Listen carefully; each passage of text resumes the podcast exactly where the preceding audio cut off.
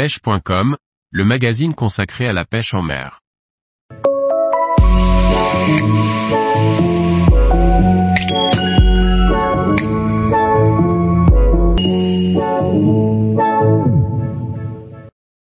Le Crazy Paddle Tail 180 de Fish, une nouveauté convaincante.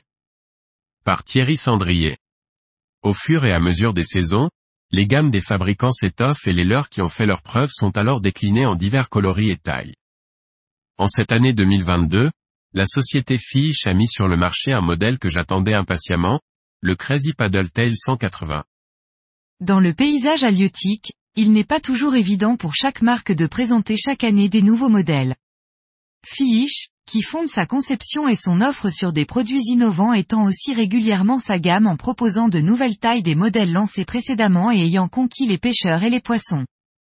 Cette année c'est le Crazy Paddle Tail 180 qui fait son entrée en scène. Fort du succès du Crazy Paddle Tail 150, 15 cm, un modèle 120, 12 cm, est venu le compléter il y a maintenant un peu plus d'un an.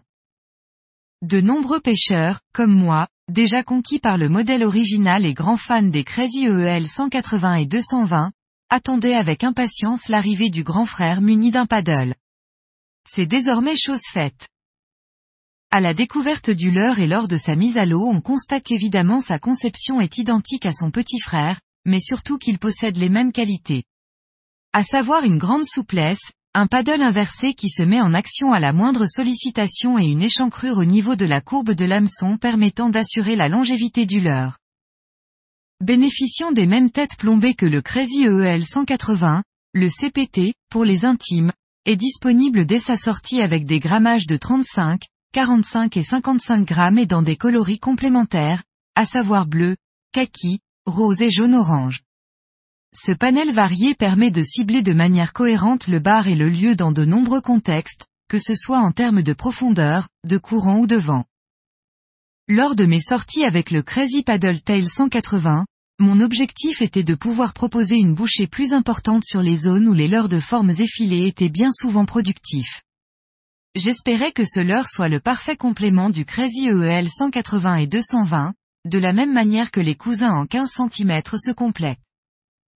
J'ai donc animé ce modèle, avec succès, comme son petit frère, à savoir des tractions amples, lentes ou rapides en fonction de l'humeur des barres, et en linéaire à travers la couche d'eau.